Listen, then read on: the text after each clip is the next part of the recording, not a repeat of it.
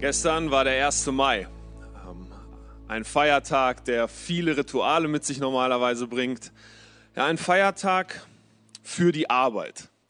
Ähm, der Tag der Arbeit. Man macht sich an diesem Tag Gedanken, was ist gute Arbeit? Man macht sich Gedanken, wo sind Missstände? Wo, wo müssen wir für was einstehen? Und so ist der 1. Mai zu einem Tag geworden, wo Leute für ihre Meinungen einstehen wollen. Ähm, wo sie auf die Straßen gehen mit friedlich oder unfriedlich. Der 1. Mai ist ein Tag, wo Leute für etwas einstehen, wo Leute sich Gedanken machen, aber vor allem ist es der Tag der Arbeit. Und als ich mir das so durchgelesen habe oder als ich mir Gedanken gemacht habe, was, was kann ich predigen, da kam mir ziemlich schnell die Frage auf, ja, was ist denn die Arbeit von uns Christen, von uns als Kirche? Was, wofür stehen wir wirklich ein? Und ein Vers, der mir sofort kam, ähm, ist in Matthäus 9, Vers 37. Jesus ist mit seinen Jüngern unterwegs und er sagt ähm, folgendes, Matthäus 9, 4, 37. Er sagt, die, die Ernte ist reif, da sagt er zu seinen Jüngern, die Ernte ist groß, aber die Zahl der Arbeiter ist klein. Und ich dachte, meine Güte, das ist ein Vers, das ist ein Thema für den ersten Mai oder heute der zweite. Aber das passt ganz gut. Was ist die Arbeit von uns Christen? Wofür sollten wir einstehen? Und ich dachte, ich will das deutlich machen an einem Buch, ja, an einem winzig kleinen Buch aus der Bibel, und zwar dem Jona-Buch.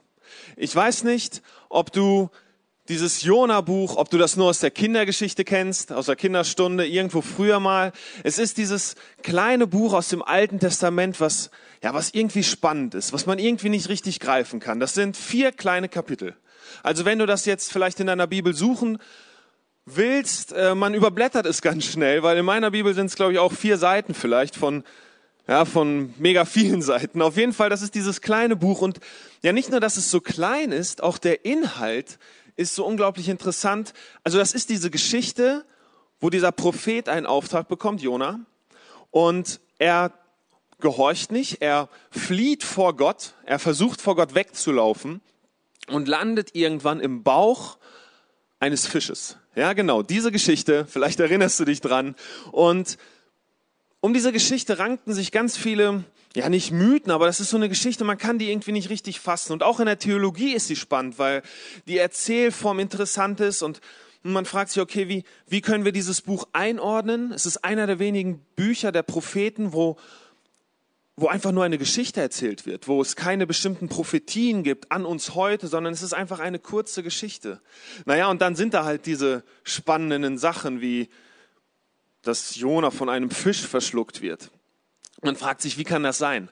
Ähm, eine kleine Sache ist zum Beispiel ganz am Ende von diesem, von diesem kleinen, von dieser kleinen Geschichte lässt Gott so einen Strauß wachsen, Strauch, Strauß nicht, einen Strauch wachsen und in der Bibel steht, es ist ein Rizinusstrauch. Und eine Nacht später schickt er einen Wurm, der diesen Strauch ja wieder zerfrisst und dieser Wurm ist kaputt. Und Theologen und Wissenschaftler haben sich jahrhundertelang, kann man fast sagen, Gedanken gemacht, wie kann das sein? Ähm, was für ein Wurm soll das bitte sein?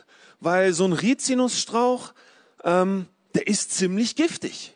Vielleicht äh, denkst du jetzt an Rizinusöl ganz genau, hat eine ziemlich durchschlagende Wirkung und das wissen auch die Tiere und deswegen gab es eigentlich kein Tier, was eigentlich an so einem, an so einem Baum eigentlich oder an so einem Strauch frisst, weil das Tier ganz genau weiß, ey, das Ding ist giftig, das will ich nicht. Die Nahrung behalte ich nicht lange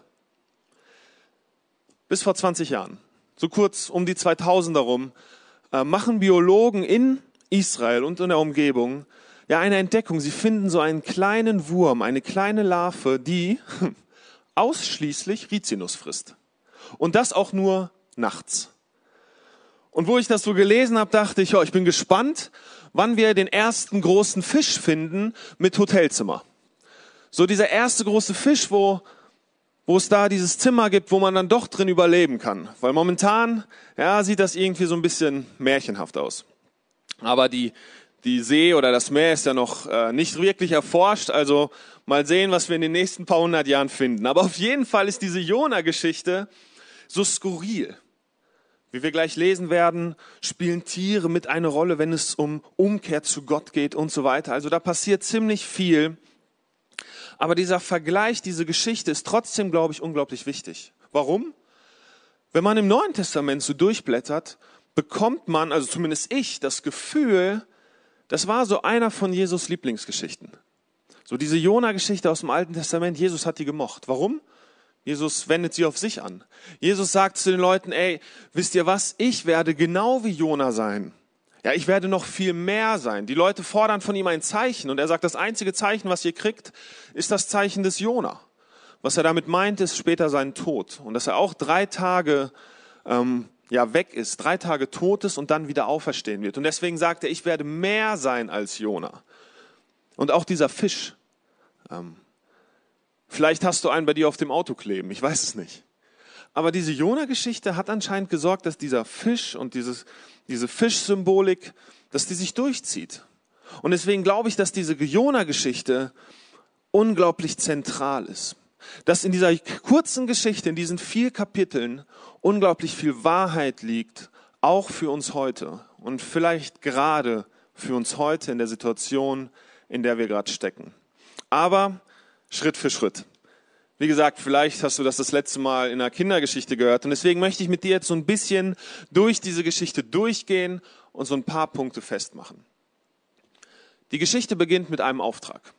Gott ähm, kommt zu Jona und sagt, Jona, du, du sollst nach Ninive gehen und du sollst dieser Stadt sagen, kehrt um oder ich werde euch zerstören.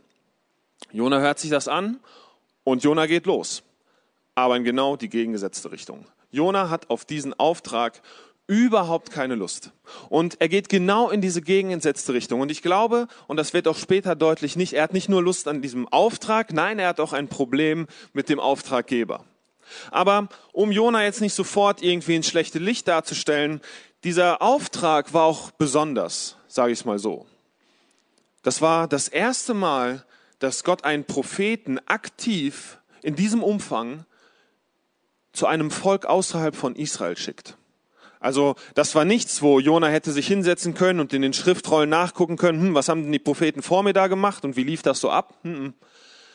Das war somit der erste große Auftrag nach außen, außerhalb von Israel, außerhalb von diesem Volk, ja, was von Gott auserwählt wurde. Aber nicht nur das, nicht nur der Auftrag ist irgendwie einzigartig oder das erste Mal, da nein, auch dieses Volk, wo er hingehen soll, oh, das ist unbequem. Also da ist man auch nicht hingegangen, wenn man Urlaub machen wollte.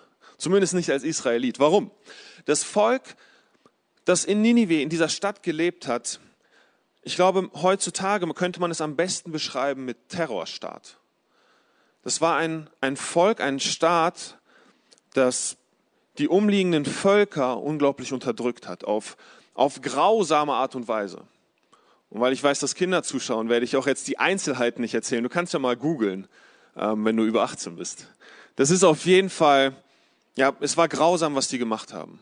Mit ihren Mitmenschen, mit ihren Feinden, auch gegenseitig. Es war ein richtig schlimmes Volk und vor allem es waren Feinde.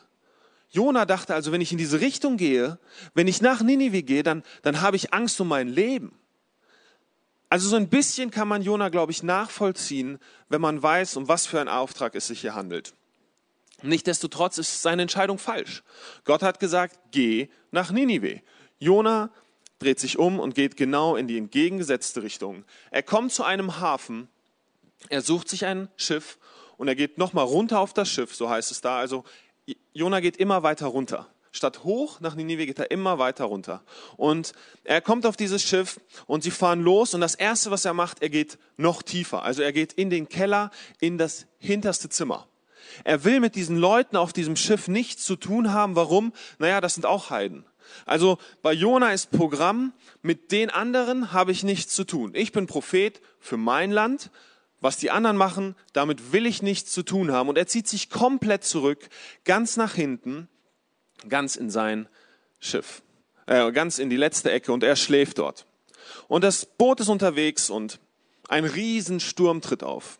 Ein so großer Sturm, dass die Leute auf dem Boot, die Seeleute, sie haben Angst unterzugehen und kämpfen mit allen Mitteln dagegen. Sie wollen leben. Und sie werfen Sachen über Bord und es funktioniert nicht. Und sie fangen an, ihre Götter zu befragen. Sie fangen an zu beten und es passiert nichts. Jona liegt immer noch abgekapselt von allen. Mit euch habe ich nichts zu tun. In seinem Boot, äh, unten in seinem Zimmer, in der letzten Ecke. Dann kommt der Kapitän runter, weil er weiß, ey, da unten liegt doch noch einer.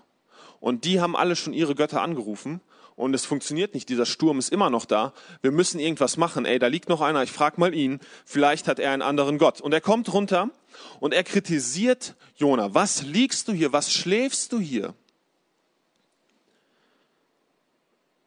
Eine spannende Stelle, oder? Ich will kurz Stopp machen. Vielleicht erinnert sich, vielleicht erinnerst du dich da an die gleiche Stelle aus dem Neuen Testament. Jesus auf einem Boot, der schläft. Und die Jünger, die schreien, warum schläfst du? Und er steht auf und er stillt den Sturm. Neues Testament, Jesus. Ich habe ja gesagt, da sind viele Verknüpfungen. Jetzt wieder zurück zu Jona.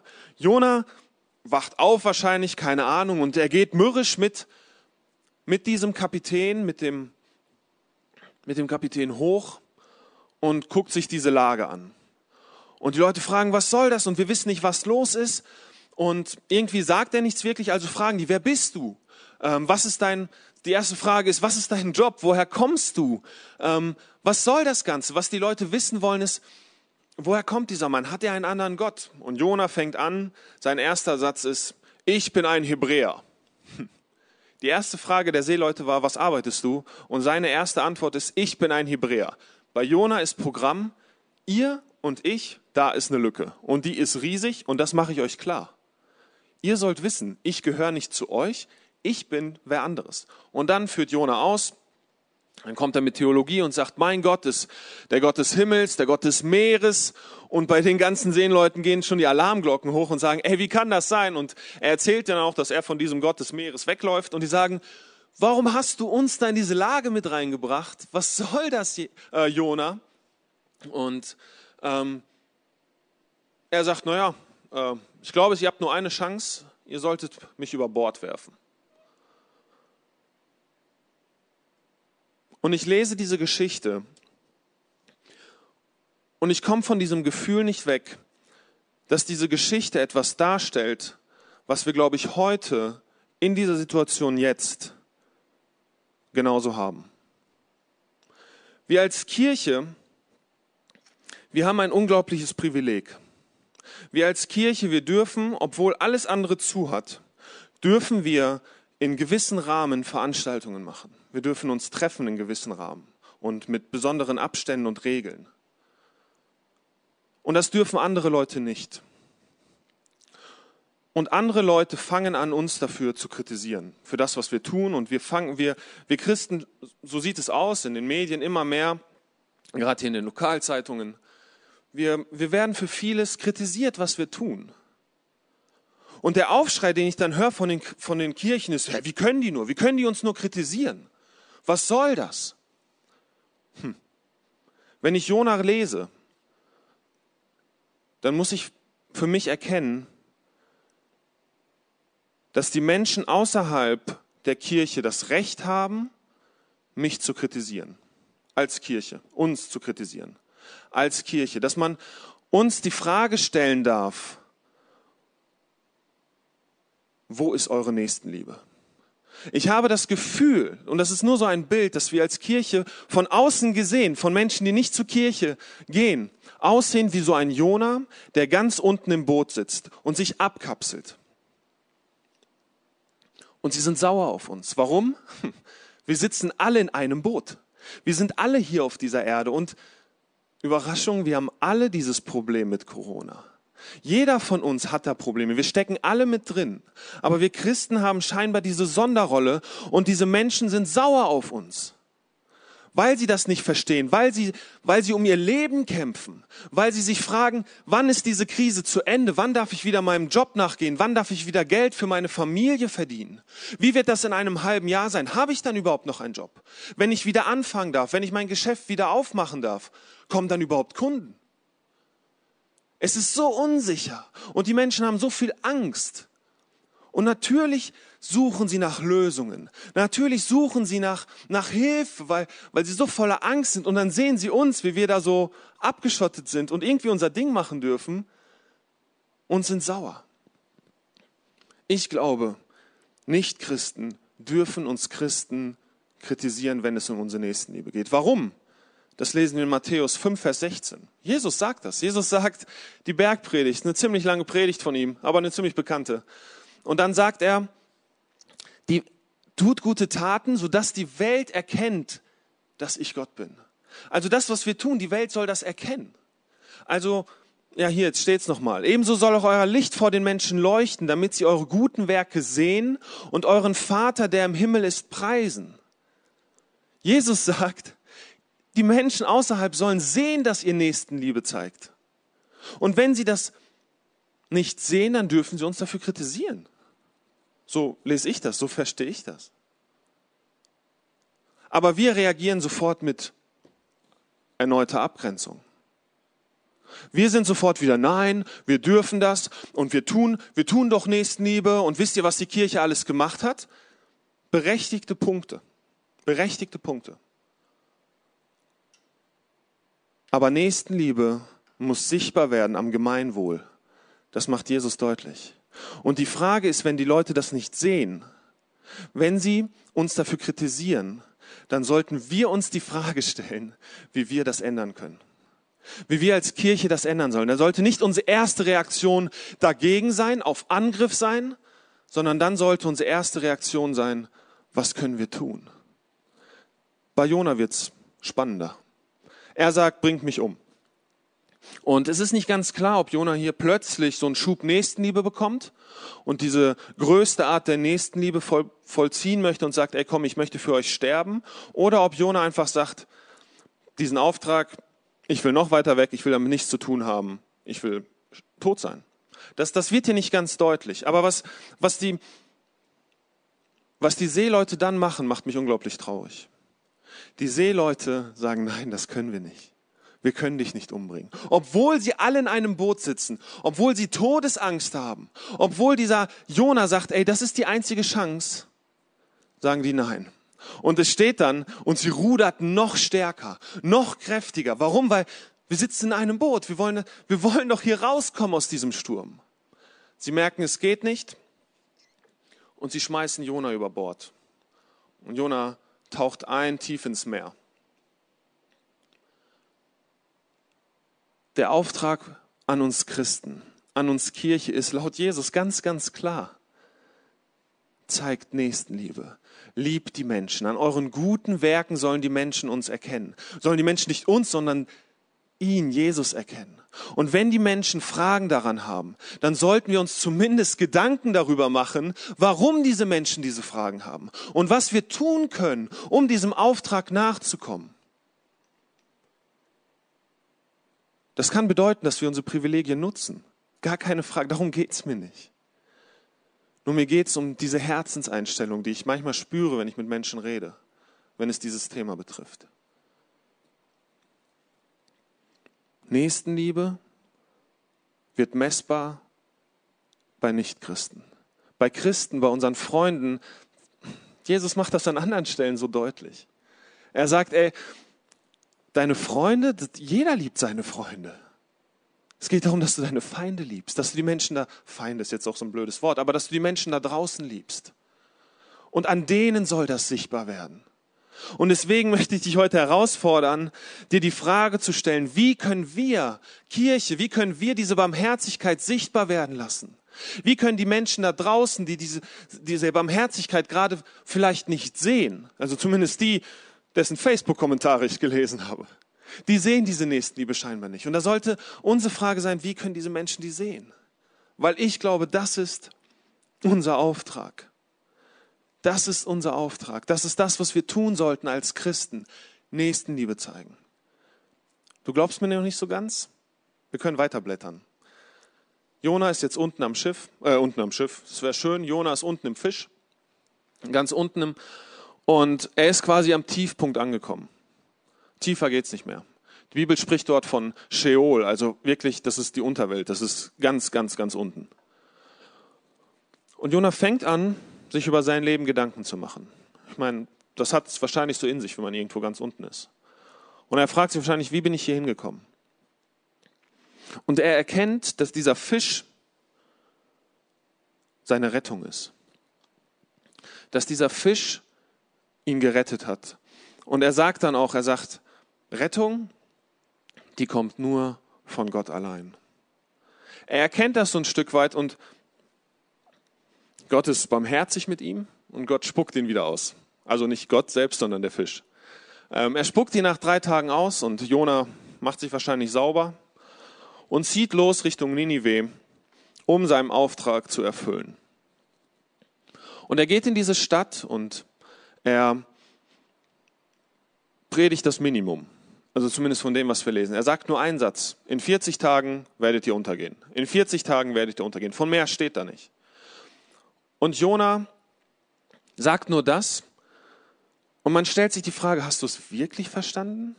Gefühlt ist da immer noch so ein bisschen Gräuel mit drin. Gräuel darüber, dass er das jetzt echt machen muss. Aber obwohl er nur so wenig sagt, bekehrt sich oder kehrt Ninive um. Die Herrscher hören davon und sie, und sie erkennen, dass die Wege, die sie gehen, komplett falsch sind. Sie erkennen, dass das, was sie tun, falsch ist, dass es sie, ihnen schaden wird, ja so, so stark, dass sie werden vernichtet werden. Also kehren sie um. Und sie sagen, alle sollen umkehren. Und nicht nur ihr, sondern auch die Tiere sollen sich mit Asche bedecken, sollen nichts essen, damit dieser Gott im Himmel sieht, dass es uns ernst ist. Damit er sieht, dass es uns leid tut, dass wir diesen Weg eingeschlagen sind. 120.000 Menschen drehen um. Und plus Tiere, also keine Ahnung wie viele Lebewesen. Und jetzt wird es wieder interessant. Also ich sage mal so, wenn sich nach dieser Predigt 120.000 Menschen für die schöne Aussicht entscheiden würden, für, für nicht für Entschuldigung, für Gott entscheiden würden, also ich wäre happy. Meine Güte. Das, also, ich weiß nicht, ich würde wahrscheinlich die nächsten Wochen hier durchfliegen, weil ich so dankbar wäre, dass Gott mich gebraucht hat und dass Gott gesprochen hat. Jona, hm, Gegenteil. Er setzt sich draußen vor der Stadt hin und wird sauer. Er wird so richtig sauer. Warum? Weil Gott scheinbar barmherzig ist. Mit diesem Terrorstaat, mit diesen Menschen, die so viel Unheil angerichtet haben, mit seinen Feinden, mit diesen Menschen, die vom Gesetz Gottes keine Ahnung haben, von diesen unreinen Menschen, Denen ist Gott barmherzig? Das sind doch keine Hebräer. Und so sitzt er dort, Wut entbrannt und er sagt, er ist so wütend, er möchte sterben. Und dann kommt Gott wieder zu ihm. Und jetzt wird es interessant. Beim ersten Mal hat Gott so, ja, so eine Art Strafe gebracht, dass Jona umgekehrt ist. Und man erwartet vielleicht hier die nächste Strafe. So der nächste Tritt, der nächste Tritt irgendwie so. Jetzt mach mal. Gott ist plötzlich ganz anders. Gott kommt liebevoll daher. So therapeutisch würde ich sagen vielleicht. Und er fragt ihn erstmal, was ist los, Jona?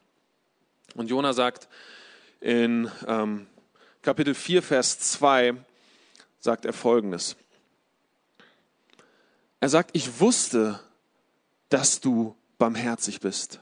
Denn ich wusste wohl, dass du ein gnädiger und barmherziger Gott bist, langsam zum Zorn und reich an Güte und geneigt, dich das Unheil gereuen zu lassen.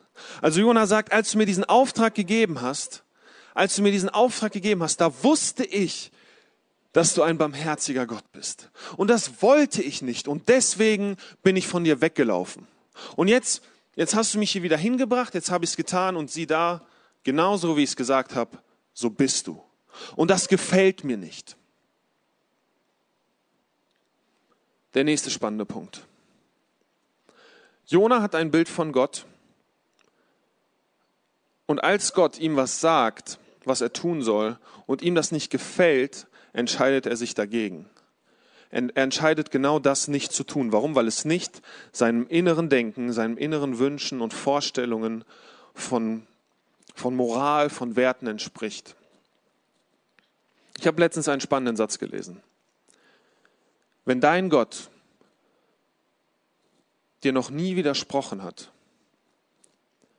dann betest du vielleicht keinen Gott, sondern nur eine idealisierte Form von dir selbst an. Wenn dein Gott dir noch nie widersprochen hat, dann betest du vielleicht nur eine idealisierte Form von dir selbst, von deinen eigenen Gedanken an. Jonas Werte und Moralvorstellungen waren anders als die von Gott. Und Gott widerspricht ihm. Und Jona entscheidet sich, ne, so nicht. Und Gott sagt doch, aber genau der bin ich. Ich bin ein barmherziger Gott. Und Gott zeigt das sogar Jona. Gott geht hin und lässt diesen vorher beschriebenen Rizinusstrauch wachsen, der Jona Schatten spenden soll, weil es ganz schön heiß ist da in der Wüste, außerhalb der Stadt. Und über Nacht, über Nacht lässt er dann diesen Wurm, diese kleine Larve, lässt er kommen, der diesen Baum wieder zerfrisst, diesen Strauch. Und Jona wacht morgens auf und die Blätter sind weg, die Blätter sind tot, der Schatten ist weg und Jona wird sauer, unglaublich sauer. Und Jona ist wieder an dem Punkt, wo er sagt, ich würde lieber sterben. Und dann kommt Gott. Und das sind die letzten beiden Verse dieses Kapitels. Jona 4, die Verse 10 und 11. Jona kommt und äh, Gott kommt und möchte Jona etwas deutlich machen. Und er sagt folgendes: Der Herr aber entgegnete: Dir tut dieser Rizinus leid, um den du dich noch nicht gemüht und den du nicht großgezogen hast, der in einer Nacht entstanden und in einer Nacht vergangen ist. Und mir sollte diese große Stadt Ninive nicht leid tun, in der mehr als 120.000 Menschen leben, die zwischen rechts und links noch nicht unterscheiden wissen, dazu auch eine Menge Tiere? Hier endet das Jona-Buch. Wir wissen nicht, wie es weitergeht, wir wissen nicht, was mit Jona passiert, wir wissen nicht Jonas Antwort. Und ich glaube, genau macht, das macht dieses Buch so interessant für uns heute. Weil das Buch endet mit der Frage nach Barmherzigkeit an uns, an den Leser, an den, der diese Geschichte hört. Es endet mit der Frage von Gott. Ich habe all diese Menschen geschaffen. Nicht nur die Menschen, ich habe sogar die Tiere geschaffen. Und diese Menschen, die können noch nicht von rechts und links unterscheiden. Da dachte ich erstmal, Gott, was spielt das für eine Rolle, ob wir links und rechts voneinander unterscheiden können? Für den Leser des Alten Testaments, gerade den, der damals auch gelebt hatte, für den war das klar. In 5. Mose 17, Vers 11 steht, du, mein Volk, du sollst meine Gesetze halten und weder rechts noch links, äh, jetzt mache ich sogar falsch, weder rechts noch links von, dich davon abweichen. Was Gott hier sagt, ist, die Menschen kennen mein Gesetz noch nicht mal. Deswegen ist da so ein Unheil. Deswegen ist da so viel Schlimmes in der Welt. Deswegen haben die so schreckliche Sachen gemacht. Und trotzdem bin ich barmherzig. Gerade deswegen bin ich barmherzig. Ich habe sie gemacht. Ich, ich liebe sie und ich kann doch nicht zulassen, dass diese Menschen sterben. Und er stellt diese Frage an dich und an mich. Wie barmherzig bist du? Wie barmherzig bin ich? Was für ein Jona bin ich? Habe ich Mitgefühl mit meinen Mitmenschen? Komme ich deeskalierend auf anderen Menschen zu, wenn sie mir was entgegenwerfen, wenn sie mich kritisieren. Gerade jetzt, wenn Arbeitskollegen kommen und sich über Kirche aufregen und sich darüber aufregen, dass wegen uns die Inzidenz so hoch ist, scheinbar. Komme ich sofort mit Angriff oder erstmal mit Barmherzigkeit, mit Verständnis, weil ich weiß, diese Menschen, die wissen noch nicht, was Kirche bedeutet und warum Kirche so wichtig ist. Und deswegen sind sie so wütend. Und stellen wir uns dann die Frage, wie, wie kann ich helfen? Jona. Ein letzter spannender theologischer Fakt. Jona bedeutet Taube.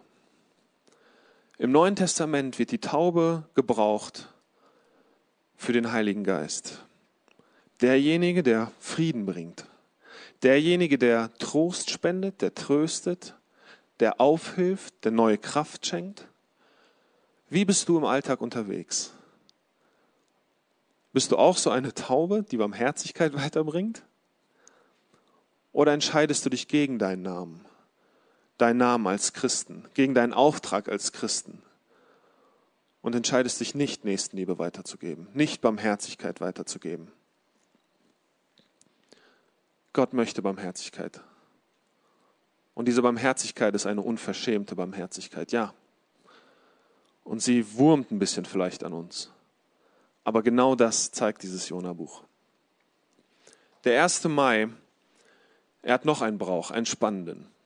Und zwar in Teilen von Deutschland, nicht überall, müssen junge Liebhaber, also junge, äh, nicht junge, aber Jungs, die, die ein Mädchen ja mögen und der, die diesem Mädchen zeigen wollen, dass sie es mögen, müssen einen Birkenbaum nehmen, wahrscheinlich immer, ihn abhacken und ihn vor das Haus dieses Mädchens hängen. Am besten noch ein bisschen geschmückt, am besten mit dem Namen drauf, dass das Mädchen auch klar weiß, dieser Maibaum, der ist für mich. Als Zeichen der Zuneigung von dieser Person. Und ich habe mir die Frage gestellt und ich möchte dir diese Frage mitgeben für die nächste Woche. Wo kannst du ein Zeichen der Nächstenliebe, ein Zeichen von Gottes Barmherzigkeit platzieren. Vor wem kannst du einen solchen Baum stellen? Und wisst ihr, dieser Baum, wieder so ein Bezug zur Bibel. Vor 2000 Jahren hat Jesus einen ziemlich starken Maibaum dahingestellt, indem er sich da an dieses Kreuz gehängt hat und gesagt hat, ich liebe dich so sehr, dass ich für dich sterben möchte.